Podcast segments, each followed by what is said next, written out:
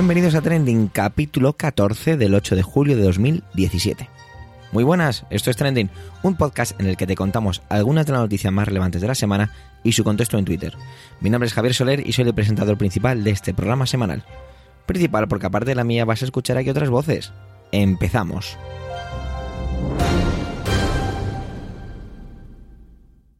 Las tendencias no paran y de momento nosotros tampoco.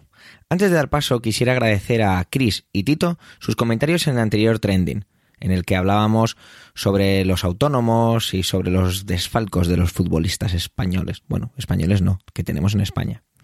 Así que de verdad, muchas gracias Chris y Tito porque sus comentarios me han servido para aprender un poco más sobre la situación de los autónomos aquí en España. Tenemos un podcast nuevo en Emilcar FM. Se trata de Preestreno, un programa semanal con todo lo que necesitas saber antes de ir al cine o encender la tele. Trailers, pósters, fechas de estreno, proyectos, directores, repartos, fotos de rodaje. Antonio Rentero te alivia la espera hasta el estreno con píldoras de información anticipada. Y por si fuera poco, además del cine, también sabrás lo que vendrá en la serie de televisión preestreno lleva ya unas semanas de andadura, así que ve a tu aplicación de podcast favorita y ponte al día de lo que está ocurriendo en los platos de cine y sets de televisión. Todo esto y mucho más aquí, en Emilcar FM.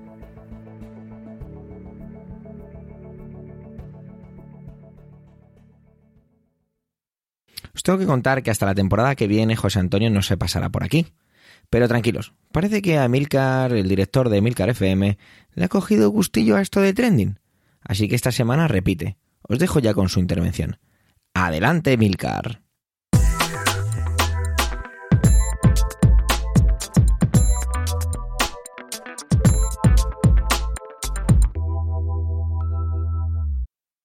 El miércoles 5 de julio salta la noticia de que para 2019 el fabricante sueco de coches Volvo habrá abandonado la línea de producción de coches con combustible exclusivamente fósil, pasando toda su gama de nuevos lanzamientos, ojo, a coches eléctricos o híbridos aunque seguirán saliendo eh, modelos antiguos de las fábricas hasta que no acaben esas líneas de producción o esos eh, modelos de estar vigentes. Esto fue eh, una noticia, ya os digo, que saltó con tweets de la propia Volvo y también de varios medios de comunicación. Os he recopilado algunos, los tenéis ahí en, nuestros momentos, en, twitter.com barra trendingpod barra moments y también tenéis el enlace en las notas del programa. Bueno, pues es, evidente que estamos viviendo un momento de pujanza, ¿no? Un momento al alza de los coches eléctricos, sin duda al rebufo de Tesla. Eh, lo que pasa es que, bueno, pues claro, eh, Tesla son coches de lujo, eh, Tesla es autoconducción, Tesla son supercargadores, Tesla son muchas cosas y no todo el mundo puede competir con eso y luego también, más interesante, no todo el mundo se puede comprar eso. en España, por ejemplo, tenemos ya desde hace mucho tiempo en el mercado coches híbridos de Toyota, sobre todo. Algunos muy populares como por ejemplo el Prius, que puebla muchas de las flotas de taxis de muchas de nuestras ciudades. Hay también muchos coches eléctricos ya en nuestro mercado mm, y hay un par de ellos que son bastante conocidos en cuanto a que son un coche, digamos, más o menos normal y más o menos accesible económicamente, que pueden ser el Renault Zoe y el Nissan Leaf. Es decir, que es un mercado que mm, aquí en España se está poco a poco, va poco a poco despertando. Vemos cargadores eléctricos en las calles de algunas ciudades, vemos cargadores eléctricos en algún centro comercial, algunos aparcamientos públicos también empiezan a reservar plazas para, eh, para coches eléctricos. La cosa se está moviendo. Eh, la noticia de que esta, la importancia de que esta noticia provenga de Volvo eh, está escalonada en varios puntos. Volvo es una empresa sueca y es una antigua filial de Ford que actualmente está eh, en manos de la empresa china Geely. Em, Volvo mm, Car Corporation mm, es, digamos, el, nombre de la empresa que hace coches, y es una empresa que la vieja Volvo, digamos la Volvo sueca que está allí en Suecia todavía, le vendió eh, hace ya algún tiempo, le vendió a Ford y luego Ford se la vendió a Geely. Con lo cual sigue existiendo una Volvo de toda la vida, sueca ella, que fabrica autobuses, fabrica camiones y también componentes aeronáuticos. Pero esta empresa, digamos, en la parte de Volvo que fabrica coches, como ya os he dicho, os he dicho fue vendida a Ford y ahora está en manos del propietario chino, una empresa china llamada Geely. Dicen que entre el año 2019 y el año 2021 van a sacar cinco coches 100% eléctricos. Tres de ellos van a ir bajo la marca Volvo y dos van a ir bajo la marca Polestar, escrito Polestar. Es una marca, una segunda marca de Volvo, que en este caso quieren potenciar para competir en gama con Tesla. Es decir, estaríamos hablando de coches eléctricos de alta gama, lo cual ya es mucho decir, porque los Volvo no son precisamente baratos. Es decir, los coches Volvo que ahora mismo puedes ir a un concesionario a, mirarlos y a comprártelos, pues sí, hay algún modelo más o menos pequeño, pero nunca han destacado por ser coches accesibles para todo el mundo, para, eh, para la, juventud que vaya ahí en su vuelo por la calle, no, ni muchísimo menos. Eh, es importante todo esto porque, bueno, Volvo es el primer fabricante de primera línea en abandonar por completo los coches solo gasolina-gasoil, ¿no? El dar este paso tan importante. Hemos mencionado a Nissan, a, eh, hemos mencionado a Renault, hemos mencionado también a Toyota, pero ninguno de ellos ha dicho que va a dejar de fabricar o que sus nuevos lanzamientos ya no van a ser nunca más vehículos que solo vayan con combustible fósil. Es un movimiento muy agresivo, ¿no? Pero, bueno, porcentualmente con respecto al mercado no es una cosa muy disruptora tenéis que tener en cuenta que Volvo ocupa el puesto número 11 entre los mayores fabricantes de coches en 2016, con 534.000 coches vendidos, medio millón de coches vendidos. Los cinco primeros de esa lista vende cada uno más de 7,5 millones de coches. El primero, que es Volkswagen, vende por encima de 10 millones de coches. Así que un fabricante que está vendiendo o que ha vendido hasta ahora 534.000 euros, que de pronto abandone el coche de, motor, de motor tradicional, pues bueno, es importante en tanto a que es un nombre, es una marca, es un prestigio, pero en cuanto a números, mm, en cuanto a números todavía no es muy, muy disruptor, para, digamos, para el sector tradicional, ¿no? Volvo ha sido ágil en esto, está buscando una posición privilegiada en esta revolución eléctrica que nos viene y sobre todo hay otra cuestión y es que quiere huir lo más rápido posible de las polémicas diésel de ciertos fabricantes europeos. Seguramente recordáis estas noticias de que coches de Volkswagen habían introducido, no sé si un software o un hardware o las dos cosas, para engañar en los test de, eh, digamos, de, de contaminación de sus motores diésel y que bueno, pues por ello tenían que hacer, pagar diversas multas y ver el tema con los propietarios que hacían con esos coches, que están fuera o lo que sea. Esa sospecha pues se ha cernido sobre el resto de fabricantes, evidentemente, y todos los que tenemos un diésel aunque nuestra, nuestro coche no sea esté fabricado por Volkswagen, pues realmente estamos pensando que vamos matando árboles en nuestro camino. Esto es una realidad. Entonces, bueno, pues Volvo quiere, digamos, distanciarse de, toda esa contaminación añadida que ahora sabemos que, que, hacen los diésel y la manera, evidentemente, más rápida es eliminando todos esos coches 100% gasoil, 100% gasolina de su, de su parrilla de nuevos lanzamientos. Os decía que con 534.000 coches vendidos al año, en el año 2016, pues no es un movimiento, mm, digamos, numéricamente todavía muy importante en el sector, aunque es en plan Holling Volvo, ¿no? Es un, es un nombre. Pero, sin embargo, para Tesla sí supone un problema más.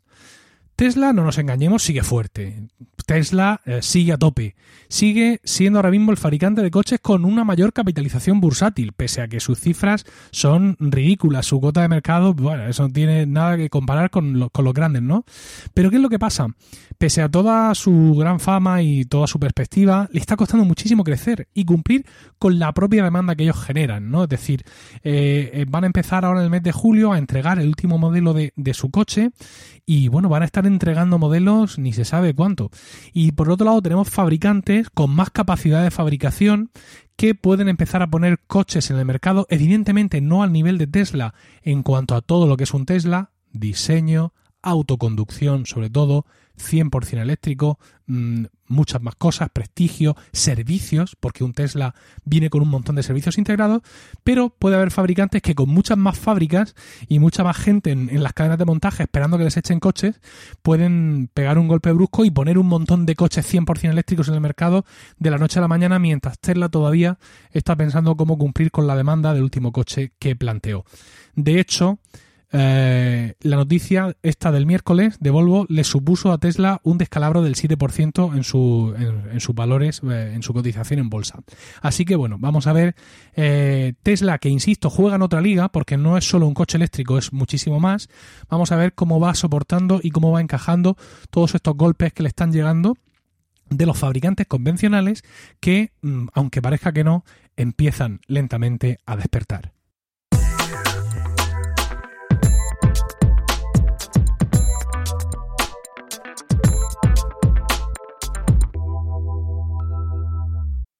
¿Os acordáis del capítulo 8 de Trending? Ataques y conversaciones vacías se llama ese capítulo. Lo tenéis ahí en la web, emilcar.fm barra trending. Allí hablé sobre la cumbre del G7. ¿Cómo iba a perderme entonces la cumbre del G20 que se está celebrando en Hamburgo estos días? Son más y, encima no, no podía resistirme. Aunque esta semana era de esas veces en las que había varias cosas que me llamaban mucho la atención. Bueno, como siempre voy a hacer un poquito de contexto. ¿Qué es el G20? Bueno, pues es un foro en el que se reúnen los 20 países más ricos del mundo. Representan el 85% de la economía mundial. 20 países representan el 85%. Qué mal está repartido el mundo. Se trata de un espacio de cooperación y consulta sobre temas financieros. Se promueven, estudian, revisan, todo tipo de discusiones sobre los países más industrializados. ¿Y quiénes son? Pues Argentina, Australia, Brasil, Canadá, China, Francia, Alemania, India, Italia, Japón, México, República de Corea, Rusia, Arabia Saudí, Sudáfrica, Turquía, Reino Unido, Estados Unidos y la Unión Europea. Pero si van... Si van... Francia, Alemania, India... Hay, hay países que son Unión Europea, no India, pero Italia... ¿Eso que van? ¿Como dos carteles? Bueno, no sé. Se creó como una respuesta a la crisis financiera de finales de los 90. Se creó en el año 99 en Washington DC, el 25 de septiembre para ser con más exactos. Supongo que para disimular un poco eh, la segunda crisis financiera que tuvimos en 2008, pues le han dado así un toquecillo, un lavado de cara y ahora también pues invitan a gente de pues de la ONU, del Fondo Monetario Internacional, del Banco Mundial y el Foro de Estabilidad Financiera. Ahí es nada.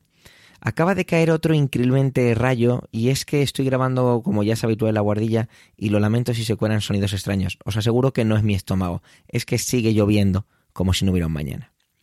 España no es miembro del G20, pero como somos gente muy apañada y muy, pues eso, majeta, nos suelen invitar y hemos ido a varias cumbres de estas. Este año, aparte de España, pues va Noruega, Países Bajos, Singapur y también representantes de la Unión Africana. Bueno, pues ya está, esto es el G20, ¿no? Eh, hasta aquí la intervención de hoy, podéis dejar vuestros comentarios. Bueno, no, no, vamos a hablar un poquito más, ¿no?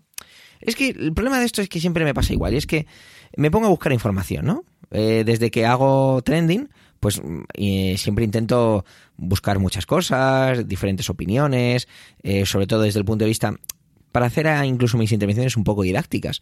Pero es que cuando uno se pone a buscar sobre estas cosas, no encuentra. Es que no se encuentra casi lo que ocurre. Entonces uno se plantea, ¿es que ocurre algo? ¿Es que realmente pasa algo? ¿O todo se basa en esos pequeños titulares de una frase por aquí, un gesto por allá, una foto más allá? No sé, es, lo, que, es lo que se queda. Eso sí, tenemos siempre todo lo que tiene que ver con los disturbios. Que si grupos de manifestantes bloquean esto, que si intervenciones de la policía, que si se cortan calles, que si vehículos quemados, que si tiendas asaltadas y ese tipo de cosas. No sé, quizás sea un comentario muy gratuito, pero no sé, ¿se gana algo rompiendo mobiliario urbano o destrozando el coche de una pobre persona que lo acaba de pagar? No sé, a mí no me haría ninguna gracia. Es más, ¿eso lo cubre el seguro? No tengo ni idea. igual me estoy pasando de ácido, pero bueno. Vamos a ver un poquito las cosas que han ido pasando. Pero mirad, cuando se está grabando esto llevábamos ya 159 policías heridos y más de 60 detenciones. Ah, más que interesante. Vamos a ir con, con esas frases, esos actos, esos gestos, ¿no? Merkel en el discurso inaugural, no en vano es la anfitriona, ya que se hace en Hamburgo, recalcaba, Sabemos que el tiempo apremia, por ello solo podremos encontrar soluciones si estamos abiertos a hacer acuerdos y nos movemos hacia posiciones de otros sin tener que doblegarnos mucho. Ostras, esa frase tiene mucho, ¿eh? Trump. ¿Cómo no podemos hablar de Trump? Su administración no gestionó como debe ser el alojamiento, por cuestiones de seguridad, y ha tenido que quedarse en la casa de invitados del senador de la zona de Hamburgo. Claro que sí, ahí en nada. No os podéis perder el momento en el que está sentado junto a Peña Nieto, el presidente de México, y una periodista lanza la pregunta al aire en plan de ¿Sigue pensando que México debe pagar el muro? Trump, impasible, responde absolutamente. Os he dejado en twitter.com barra trendingpod barra moments algunos de los tweets más relevantes en el que este vídeo aparece. A Putin, Trump le regaló la frase, es un honor estar con usted, con un apretón de manos que era de lo más esperado. Eran las 11.45 del viernes, el mundo seguía avanzando igualmente. Justin Trudeau, el que han denominado en muchas ocasiones anti-Trump, el primer ministro de Canadá insistía en el compromiso de la defensa del clima y hacía un llamamiento para hacer fuerza contra las medidas de Trump. Macri, presidente de argentino, condenaba el ataque sufrido a la Asamblea Nacional de Venezuela y llamaba la atención sobre lo que está ocurriendo allí en cuanto a los derechos humanos. Le respaldaban México, Brasil, España, entre otros. Todo esto el viernes. Como esto se ha publicado el sábado, habrá más cosas que se quedan en el tintero. Pero no tengo, no, no, no, se ha, no ha desaparecido una sensación. La sensación que tenía constantemente respecto a, a que esto no sirve para nada. A que son. Estoy, estoy cansado de leer. Espero grandes cosas. Ha sido una conversación positiva. Parece que haremos grandes movimientos. Tenemos buenas perspectivas. El diálogo ha sido bueno. En serio, la política está como, como prostituyendo y caducando un montón de frases. Ya nadie se cree ese tipo de cosas. ¿No? Ojalá me equivoque. Ojalá tras esta reunión el mundo sea un lugar un poco mejor cada día pero uno no puede evitar tener ese tufo de que esto no sirve absolutamente para nada. Es el momento ya de despedir este decimocuarto capítulo de Trending. Gracias por el tiempo que habéis dedicado a escucharnos. Tenéis los medios de contacto y toda la información y enlaces de este episodio en emilcar.fm barra trending, donde esperamos vuestros comentarios muy necesarios, importantes y muy gratificantes. Un saludo y hasta la semana que viene.